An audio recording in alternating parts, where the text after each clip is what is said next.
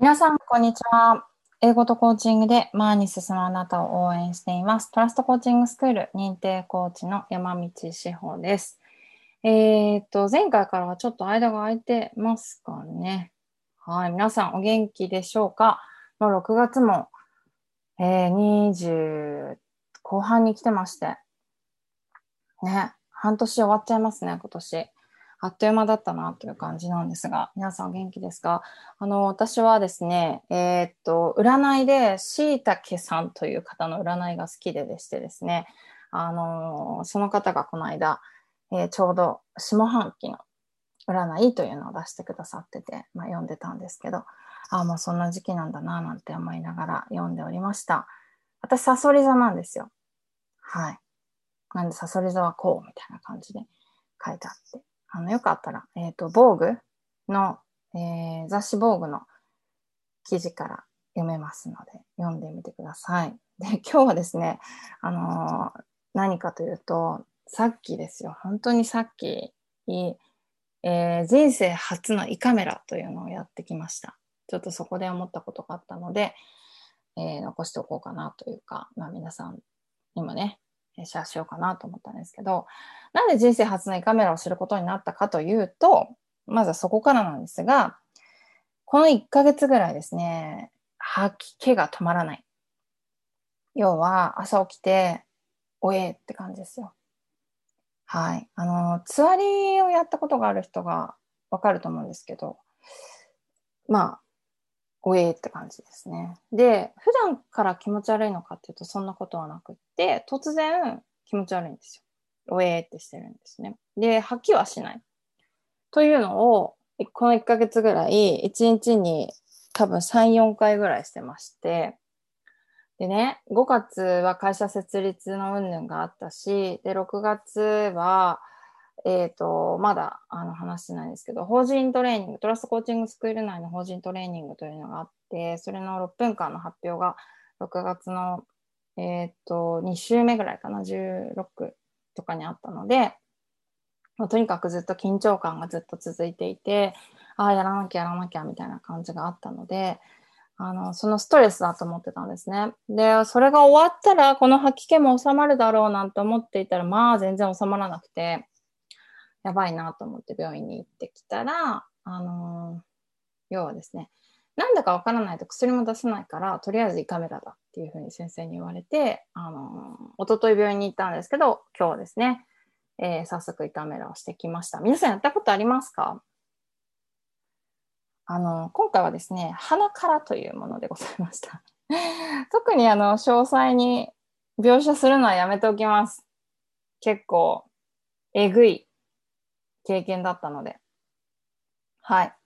でもね、看護師さんに終わった瞬間に、初めてとは思えないほど上手でしたねって言って褒められて、あ、そうですか、ありがとうございますって言って出てきたんですけど、あの、無事、えー、内臓ですね、えー、食道、おあと何？胃とか、十二指腸とか、あの、綺麗で特に問題なさそうですみたいな話だったんですけど、じゃあ逆に何なんだって言って、本当ストレスしかないなと思いました。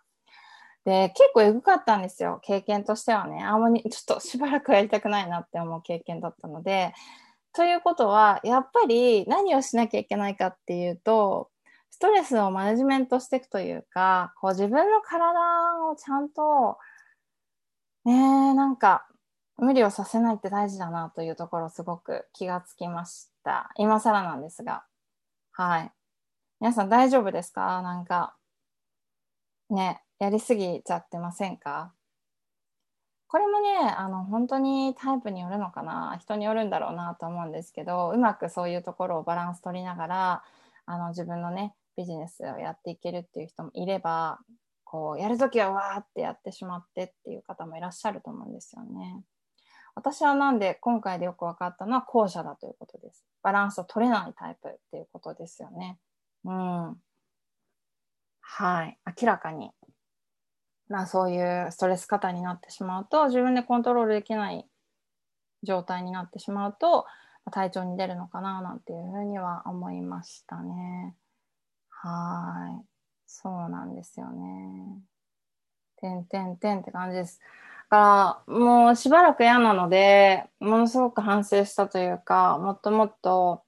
こう意図的に、あの、サボるわけじゃないんですけど、やるときとやらないときのメリハリをつけて、もう少しダラッとするとか、ぐだっとするとか、ボケっとするとか、ダーッとするとかですね、なんかこう、自分を緩ませられるような時間を、もっともっと意図的にとっていかないと、こうビジネスをしていくってなった時に長く続けるってなったら厳しいんじゃないかなっていう風な気持ちになりました。はい。なんか、まあこうなってみて、その会社を設立するとか法人トレーニングに参加するっていうのはどちらもですね、私にとってはすごく大事な、あのー、チャレンジであって、それをやんなければよかったっていうことではないんですけど、例えばなんか、もっともっとこう、そこの期間はそれ以外のことはやめてみるとか、なんか今まで通りフルマックスでやって、さらにその新しいことを追加してとかっていうのってあんま現実的じゃないなっていうことですよね。なんかついつい面白そうだななんて言って手を出しちゃったりとかして、あのー、ね、後から私みたいにこうやってものすごい今胃が痛いんですけど、状態になっちゃったりしたら、その反動の方が大きいわけですよ。だから、こううまくバランスをとっていくっていうところを、ちょっとね、今年38になるんですけど、リアルに考えていかないといけないんだなということを痛感した、このイカメラ事件でございました。普段、めっちゃ元気なんですよ、私。話したことがある方はわかるかなと思うんですけど、どっちかっていうと、よく食べ、よく飲み、ね、エネルギーの塊っていう感じなんですけど。だからたまにこうなるんですね。だから、本当これは、まあ、休めってことなのかなと思っております。皆さん、大丈夫ですか？はい。本当人の心配してないで自分が休めって感じなんですけど、えー、特にね、個人でビジネスをしてるとか、